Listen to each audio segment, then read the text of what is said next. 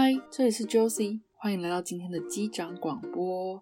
今天这一集机长广播呢，是 Josie 候机室的第十集，终于来到两位数了，也算是我一个小小的里程碑吧。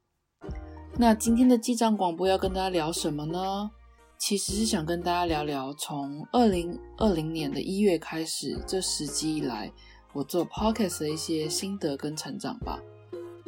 首先呢，是我想成立这个频道的一个初心。嗯，大约是在二零一七年的时候，我在工作上遇到了很多转折，要面临要换工作的压力，随之而来衍生出很多的疑问，比如说有没有人跟我一样在换工作上遇到了什么困难吗？或是在日本生活那么多年了，我还要继续待下去吗？是不是该回台湾了呢？亦或是我到底真的想做什么？做了什么会让我开心呢？这些等等的疑问，这些困扰着我的想法呢，其实就是今年想要成立这个频道的最开始啦。因为有了这些烦恼，我开始渴望了解他人的故事。毕竟幸福快乐没有一定的标准跟定义，要怎么样找到属于自己的快乐，其实也不像数学公式一样有迹可循，反而常常是在人生中不断的摸索跟尝试，还有听取别人的故事。来多做一些尝试的。那听遍了身边朋友的故事之后呢，我决定成立这样子的一个频道节目，让跟我一样在某个时间点上对人生有疑惑，或者是尚未找到自己想做的事情，或是理想生活的朋友，可以借由这样子多听他人的故事，分享到的一些启发、正向思维，然后改变自己的勇气。来厘清自己想做的事情，跟找到自己的理想生活。那开始做 podcast 迈入第三个月了，这几个月来，我最大的收获是认识了很多人。首先呢，是这些受访者，他们很慷慨的愿意接受我的访问，把他们的经验跟精彩的故事分享给其他需要的人。每一次访谈完每一位受访者，除了他们留下的故事，他们也带给我很多正向的刺激。你们都超赞的，真的很谢谢你们。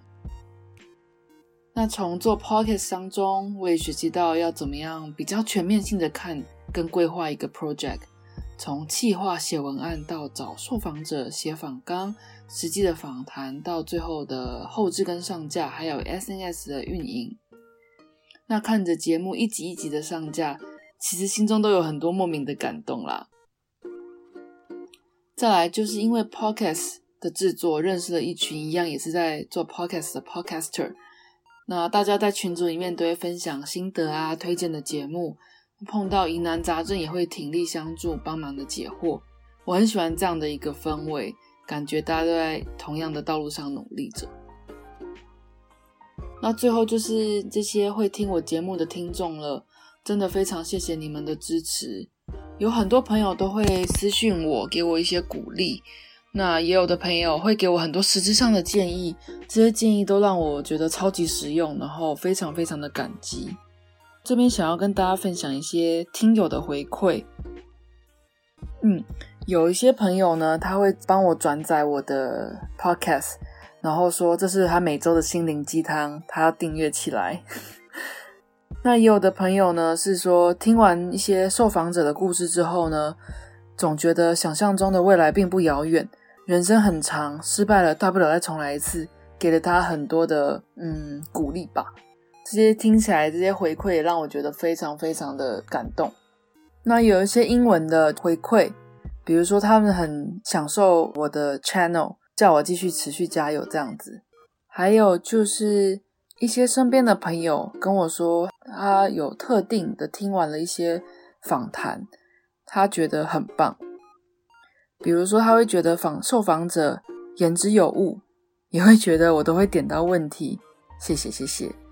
然后也会跟我讲一些重点，比如说他听到了一些哪些受访者给的一些建议啊，他觉得嗯，这可以实际运用在他的生活上这样子。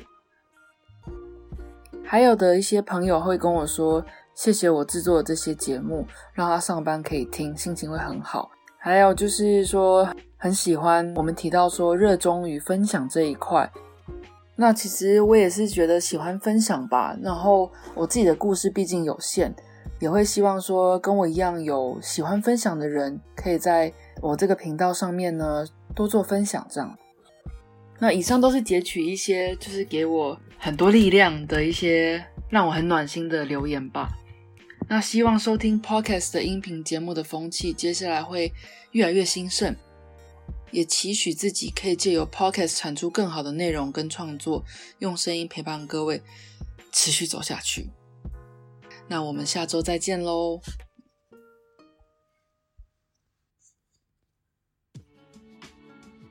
机长悄悄说：“你心情不好的时候会做什么事情呢？是大吃大喝，还是买东买西？”我告诉你，丢东西真的比买东西还要过瘾。去年二零一九年好像好像很流行断舍离，那 YouTube 上面也可以找到很多相关的影片，教你如何断舍离房间啊、办公室的周围啊，甚至于是人际关系。事情是这样子的吧？我第一次接触断舍离其实是去年年初，那个时候刚好跟那个时候交往的对象分手，心情不是很好，所以做这个断舍离的动作，纯粹只是想要让自己走出低潮。